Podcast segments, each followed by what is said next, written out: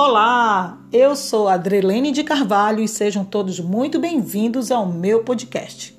Hoje vamos estar dando seguimento à leitura da Palavra de Deus e o livro que vamos estar dando continuidade é o livro de Mateus, o capítulo é o 15 e o verso vai do primeiro até o verso 20, versículo do primeiro ao 20.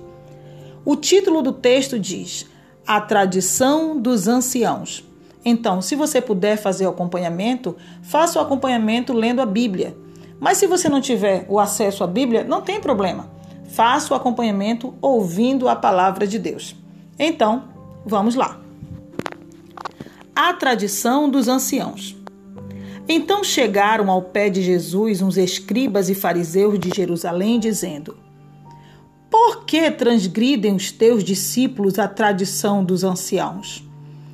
Pois não lavam as mãos quando comem pão. Ele, porém, respondendo, disse-lhe: Por que transgredis vós também o mandamento de Deus pela vossa tradição?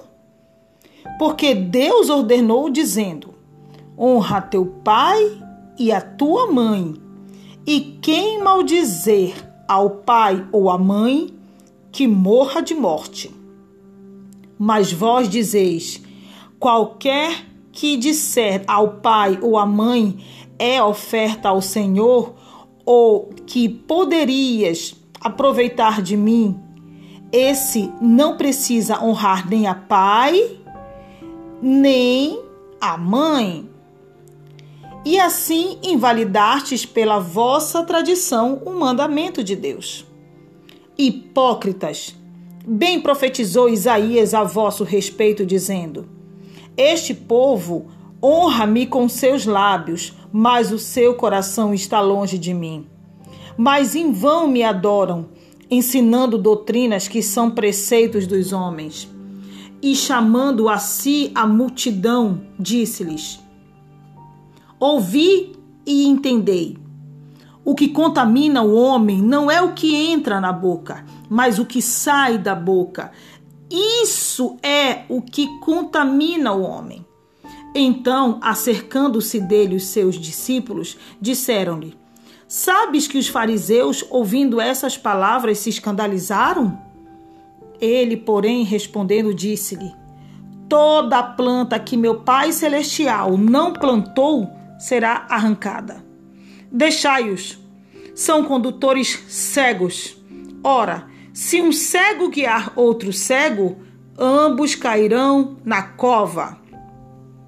E Pedro, tomando a palavra, disse-lhe: Explica-nos esta parábola. Jesus, porém, disse: Até vós mesmos estáis ainda sem entender? Ainda não compreendeis que tudo que entra pela boca desce para o ventre e é lançado fora? mas o que sai da boca procede do coração.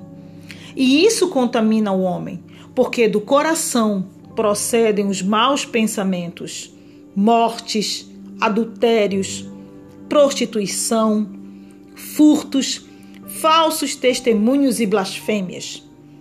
São essas coisas que contaminam o homem, mas comer sem lavar as mãos, isso não contamina o homem. Até aqui a palavra de Deus. Então aqui é, é tremendo como é maravilhoso como Deus ele fala aqui através da sua palavra junto aos seus discípulos e aqueles que estavam ali naquele momento, até a multidão que ele falou com a multidão. Quando aqueles fariseus chegaram lá, na presença de Jesus Cristo, para poder os fariseus e os escribas, né, chegaram para poder falar que ah, os teus discípulos estão transgredindo a lei porque comem sem lavar as mãos, porque é uma, era uma tradição que eles precisavam lavar as mãos. E os discípulos não estavam lavando as mãos, estavam comendo sem lavar as mãos.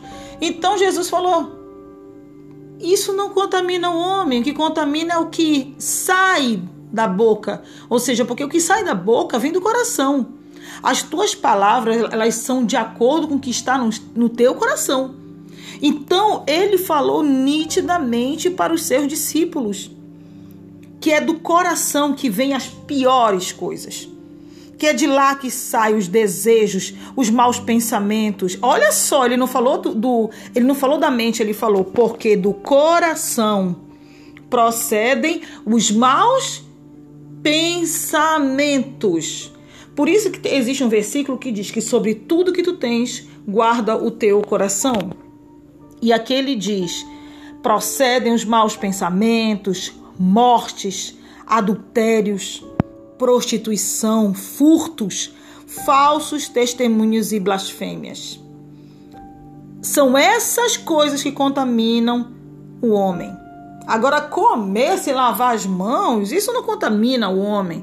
Então, ele deixou bem claro. E quando ele falou isso, aqueles escribas e fariseus que eram tão preocupados com a letra, com a lei, com a regra, ficaram escandalizados e foram embora, ficaram com raiva de Jesus.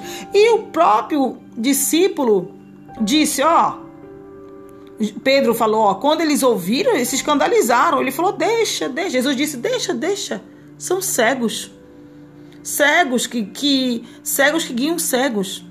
Porque se um cego que guia outro cego, ambos vão cair aonde? Vão cair no, no, no precipício, na cova. Aqui ele diz que vão cair na cova.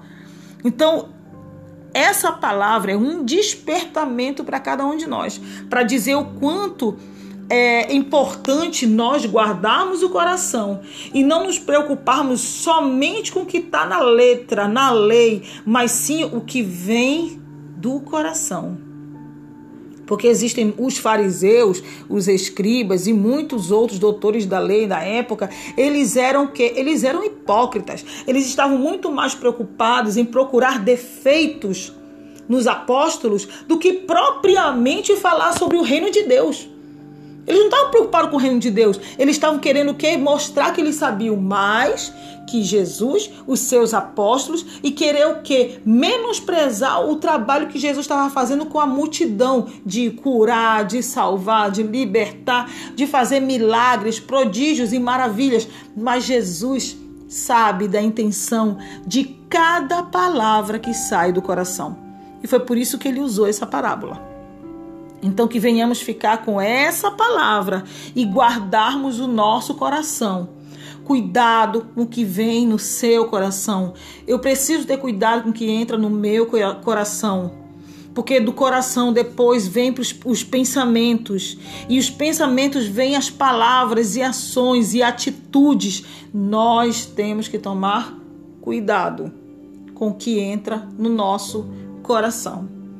Então fique com essa palavra de Deus. Vamos nesse momento fazer uma breve oração. Se bem que eu não vou dizer que é breve, porque toda oração para Deus ela é importante. Não importa se ela é longa, se ela é pequena, se aparentemente é pequenininha. Não, Deus ele não se preocupa com o tamanho de oração.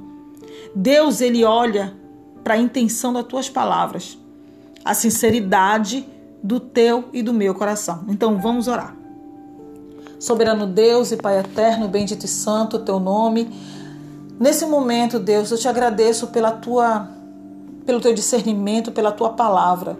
Pai, é no teu nome que eu te peço que o Senhor venha nos dar um abraço de perdão. Nos perdoa, Senhor, pelas nossas falhas, os nossos pecados, pelas coisas que pensamos, as coisas que falamos, as coisas que dizemos, as pessoas que julgamos. Muitas vezes não falamos, mas julgamos em pensamento. E só tu conheces a sinceridade de cada coração. E é por isso que nesse momento eu te peço que o Senhor venha me perdoar e nos perdoar, porque nós somos falhos e precisamos da tua graça e a tua misericórdia. Perdoa-nos, Senhor. Senhor, abençoa a vida de cada um que está ouvindo essa oração e essa palavra. Deus, que ela venha guardar o seu coração, que ele venha guardar o seu coração, que essa pessoa venha guardar o seu coração, para que não venha alimentar pensamentos maus, ações más atitudes más, mas que o Senhor venha, acima de tudo, guardar o seu coração e dar sabedoria, entendimento, discernimento para que aquele coração venha a ser um coração contrito em Cristo Jesus, um coração limpo, um coração puro. E quando esse coração estiver machucado e ferido, que o Senhor venha curar, que o Senhor venha sarar cada coração, Deus, nesse momento. Porque eu sei, meu Deus, que tem uma pessoa que está ouvindo nesse momento esse podcast e está com o coração ferido. E eu sei que tu és o Deus da cura, tu és o grande médico de toda a eternidade. Tu és o médico de todos os médicos. Tu sara o corpo, a alma, as feridas, tu sara a mente, tu sara o espírito, Deus. Sara essa vida, Deus. Me sara, Deus. Em nome do teu filho amado. Pai, nós te agradecemos por essa oportunidade. Que a cada dia possamos ter a tua presença dentro de nós. É o que eu te peço e te agradeço. Em nome de Jesus. Muito obrigada, Senhor, por essa oportunidade de mais uma gravação de um podcast. Eu te agradeço em nome do teu filho amado, e que toda honra e toda glória sejam dadas a ti, Senhor. Amém. Fique na santa paz de Deus. Até a próxima, se Deus quiser. Fique com Deus e até a próxima. Tchau, tchau.